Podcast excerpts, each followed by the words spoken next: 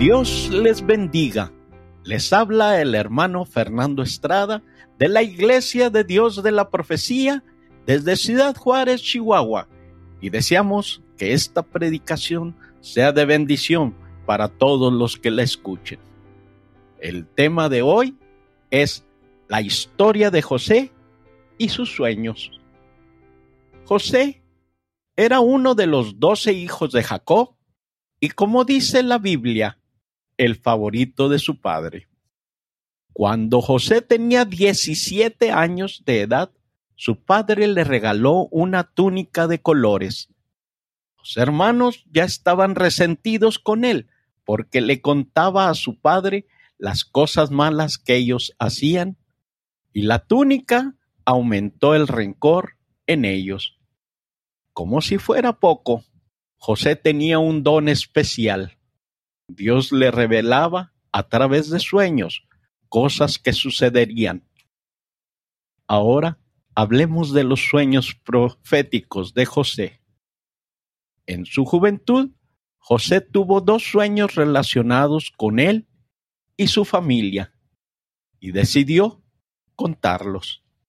En el primer sueño, él se vio en el campo junto a sus hermanos atando gavillas, o sea, conjunto de ramas.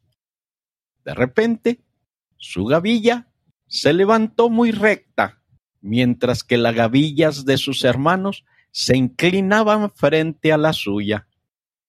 En el segundo sueño, José vio el sol, la luna y once estrellas que se representaban a sus padres y sus hermanos, inclinándose ante él.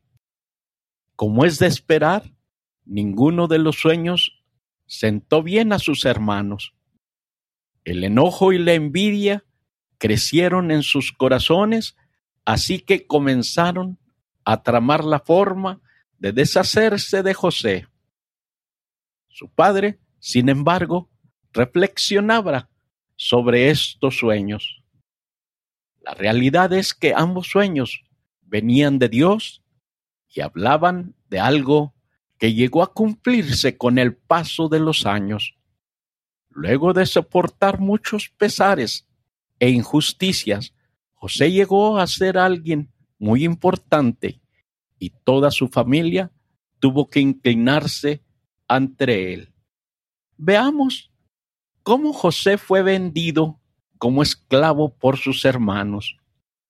En una ocasión, los hermanos de José estaban en otro lugar apacentando ovejas y Jacob, el papá, envió a José a ver si sus hermanos estaban bien. Cuando sus hermanos lo vieron de lejos vestido con su túnica de colores, comenzaron a tramar un plan para deshacerse de él. Leamos Génesis 37, 12 al 36. Y fueron sus hermanos a pacentar las ovejas de su padre en Sichem. Y dijo Israel a José, tus hermanos apacientan las ovejas en Sichem. Ven y te enviaré a ellos y él respondió, heme aquí. Y él le dijo, ve ahora, mira cómo están tus hermanos y cómo están las ovejas y tráeme la respuesta. Y enviólo del valle de Hebrón y llegó a Sichem y hallólo un hombre andando el perdido por el campo y preguntóle a aquel hombre diciendo, ¿qué buscas? Y él respondió, busco a mis hermanos, ruégote que me muestres dónde pastan. Y aquel hombre respondió, ya se han ido de aquí. Yo les oí decir, vamos a Dotán. Entonces José fue tras sus hermanos y hallólos en Dotán. Y como ellos lo vieron de lejos, antes que cerca de ellos llegara, proyectaron contra él para matarle y dijeron el uno al otro, He aquí viene el soñador. Ahora pues, venid y matémoslo, y echémosle en una cisterna, y diremos, alguna mala bestia le devoró, y veremos qué serán sus sueños. Y como Rubén oyó esto, librólo de sus manos y dijo, no lo matemos. Y díjoles Rubén, no derraméis sangre, echadlo en esta cisterna que está en el desierto, y no pongáis mano en él, por librarlo así de sus manos, para hacerlo volver a su padre. Y sucedió que cuando llegó a José, a sus hermanos, ellos hicieron desnudar a José su ropa, la ropa de colores que tenía sobre sí, y tomáronlo y echáronle en la cisterna. Mas la cisterna estaba vacía, no había en ella agua. Y sentáronse a comer pan y alzando los ojos miraron. Y aquí una compañía de ismaelitas que venía de Galad, y sus camellos traían aromas y bálsamo y mirra, e iban a llevarlo a Egipto. Entonces Judá dijo a sus hermanos, ¿qué provecho el que matemos a nuestro hermano y que encubramos su muerte? Venid y vendámoslo a los ismaelitas, y no sea nuestra mano sobre él, que nuestro hermano es nuestra carne. Y sus hermanos acordaron con él. Y como pasaban los medianitas, mercaderes, sacaron ellos a José de la cisterna y trajéronlo arriba y le vendieron a los ismaelitas por veinte piezas de plata. Y llevaron a José a Egipto. Y Rubén volvió a la cisterna y no halló a José dentro y rasgó sus vestidos y tornó a sus hermanos y dijo, el mozo no parece, y yo, ¿a dónde iré yo? Entonces tomaron ellos la ropa de José y degollaron un cabrito de las cabras y tiñeron la ropa con la sangre y enviaron la ropa de colores y trajeronla a su padre y dijeron, esta hemos hallado, reconoce ahora si es o no la ropa de tu hijo. Y él la reconoció y dijo, la ropa de mi hijo es, alguna mala bestia le devoró. José ha sido despedazado. Entonces Jacob rasgó sus vestidos y puso saco sobre sus lomos y enlutóse por su hijo muchos días y levantáronse todos sus hijos y todas sus hijas para consolarlo. Mas él no quiso tomar consolación y dijo, porque yo tengo de descender a mi hijo enlutado hasta la sepultura. Y llorólo su padre, y los medianitas lo vendieron en Egipto a Potifar, enuco de Faraón, capitán de los de la guardia. La idea original era bastante macabra, lo cual nos revela la condición del corazón de algunos de sus hermanos. Por su parte, cuando los madianitas llegaron a Egipto, vendieron a José por segunda vez. Ahí lo compró un funcionario de Faraón y capitán de la guardia llamado Potifar. José comenzó a trabajar para él y todo lo que hacía salía bien, algo que no pasó desapercibido.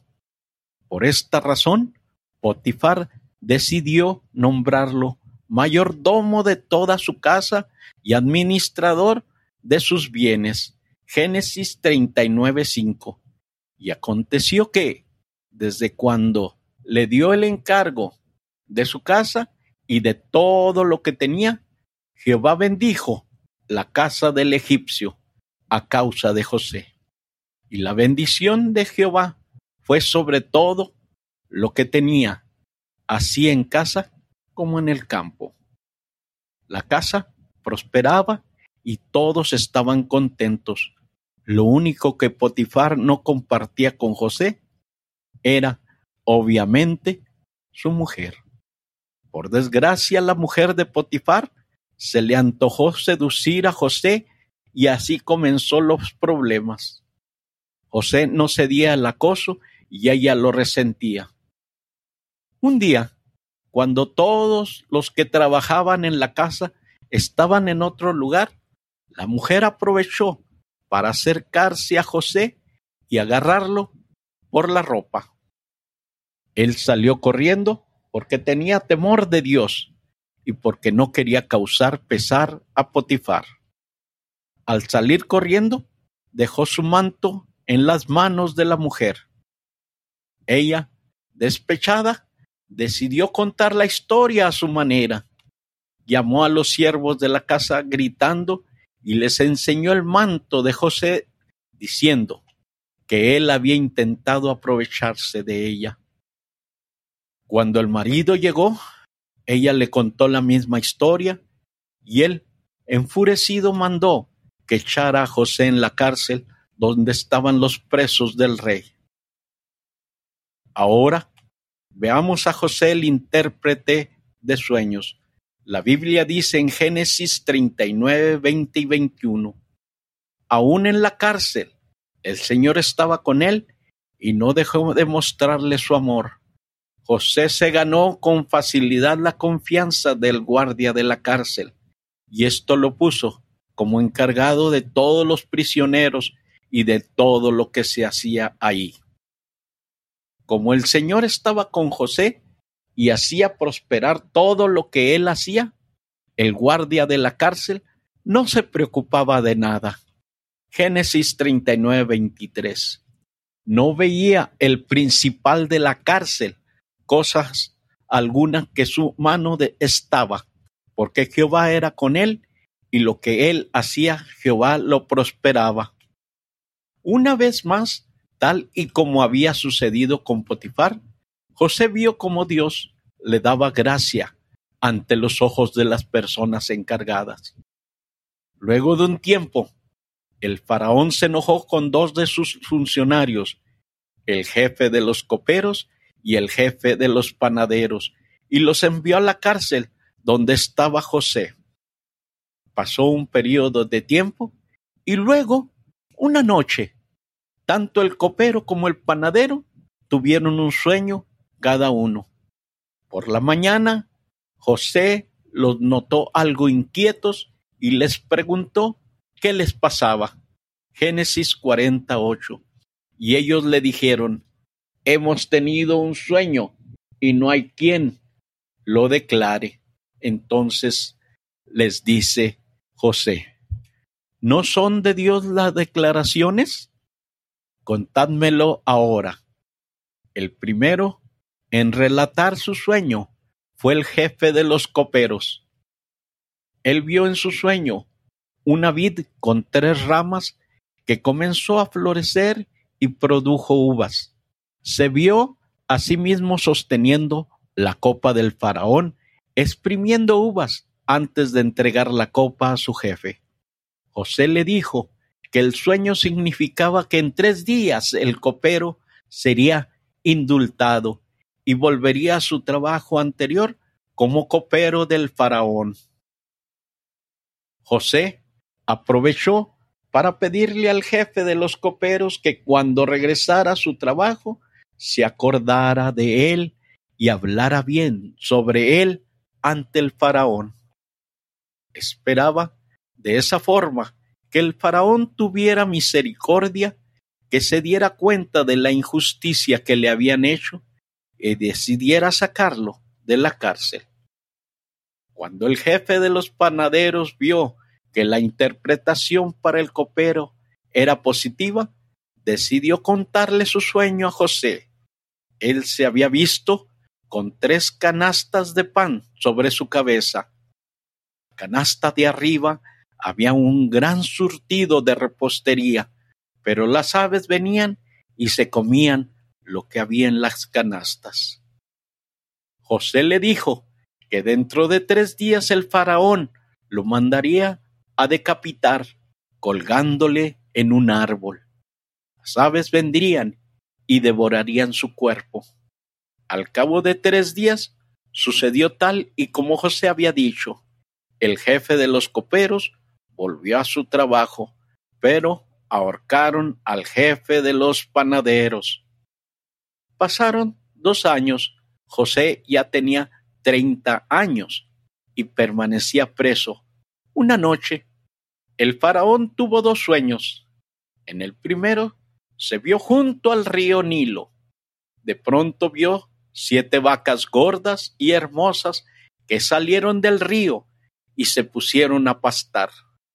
Detrás de ellas salieron otras siete vacas que eran muy flacas y feas, y éstas se comieron a las primeras, pero aún así engordaron ni se vieron más fuertes. En el segundo sueño, el faraón vio siete espigas de trigo, grandes y hermosas, que salían de un tallo. Tras ellas brotaron siete espigas muy delgadas y quemadas, al igual que había visto en el sueño de las vacas. Las siete espigas delgadas se comieron a las más grandes, pero permanecieron igual de delgadas y quemadas. El faraón se levantó preocupado y envió a llamar a todos los magos y sabios de Egipto, pero ninguno logró interpretar sus sueños. Fue en ese momento que el copero del rey se acordó de José. Le comentó al faraón cómo José había interpretado correctamente su sueño y el del panadero dos años antes. El faraón mandó llamar a José, a quien sacaron de la cárcel. Luego José lo vistieron bien y lo arreglaron. Se presentó ante el faraón. Este le comentó que se había enterado de que José interpretaba sueños. Una vez más, tal como había hecho frente al copero y el panadero, José le dio la gloria a Dios. Génesis 41, 16. Y respondiendo José a Faraón diciendo, no está en mí Dios será el que responda paz a Faraón. El faraón le contó sus sueños a José y él los interpretó. José dijo que los dos sueños significaban lo mismo y que el hecho de que soñara dos veces mostraba que Dios estaba decidido a realizar lo que anunciaba. Vendrían siete años de mucha abundancia a Egipto pero a estos le seguirían siete años de escasez y hambre. Serían de tal magnitud que la gente ni siquiera se acordaría de toda la abundancia anterior. José pasó entonces a aconsejar al faraón.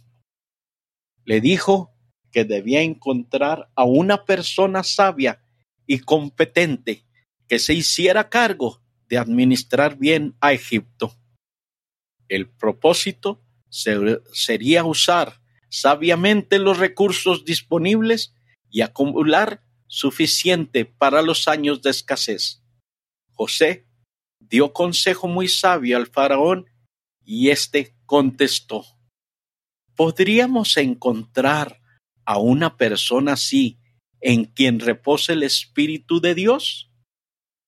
Luego le dijo a José, Puesto que Dios te ha revelado todo esto, no hay nadie más competente y sabio que tú. Quedarás a cargo de mi palacio y todo mi pueblo cumplirá tus órdenes. Solo yo tendré más autoridad que tú, porque soy el rey. Génesis 41, 39 y 40.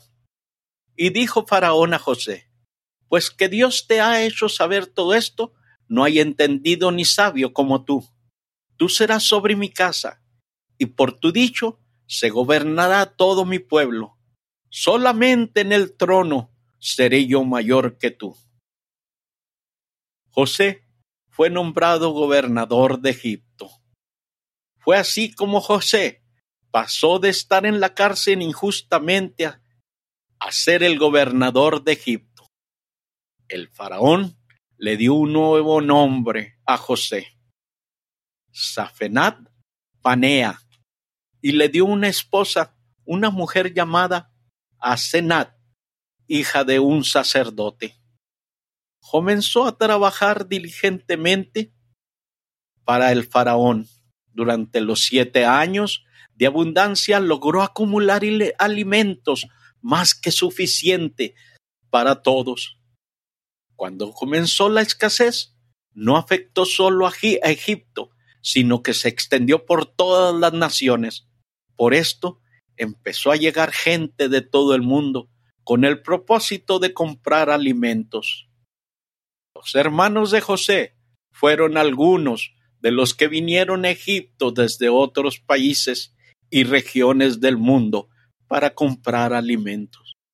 Al final, sí que se postraron ante José pidiendo su favor y comida, tal y como José había soñado cuando solo tenía diecisiete años. Dios le dio dones especiales a José y él con el paso de los años aprendió a usarlos de forma eficiente y sabia. ¿Conoces los dones que Dios te ha dado? ¿Los estás usando para la gloria de Dios? Le seguimos invitando a que nos continúe leyendo y escuchando en www.lavision.com.mx. Queremos recordarles que cada domingo escuchen un diferente mensaje y asimismo sigan leyendo nuestro blog. De la misma manera, les seguimos invitando a que si quieren comunicarse con nosotros, lo hagan a armandocaballero18 arroba gmail.com. Que Dios nuestro Padre Celestial los ayude hoy y siempre. Es el deseo y oración de su hermano en Cristo, Fernando Estrada.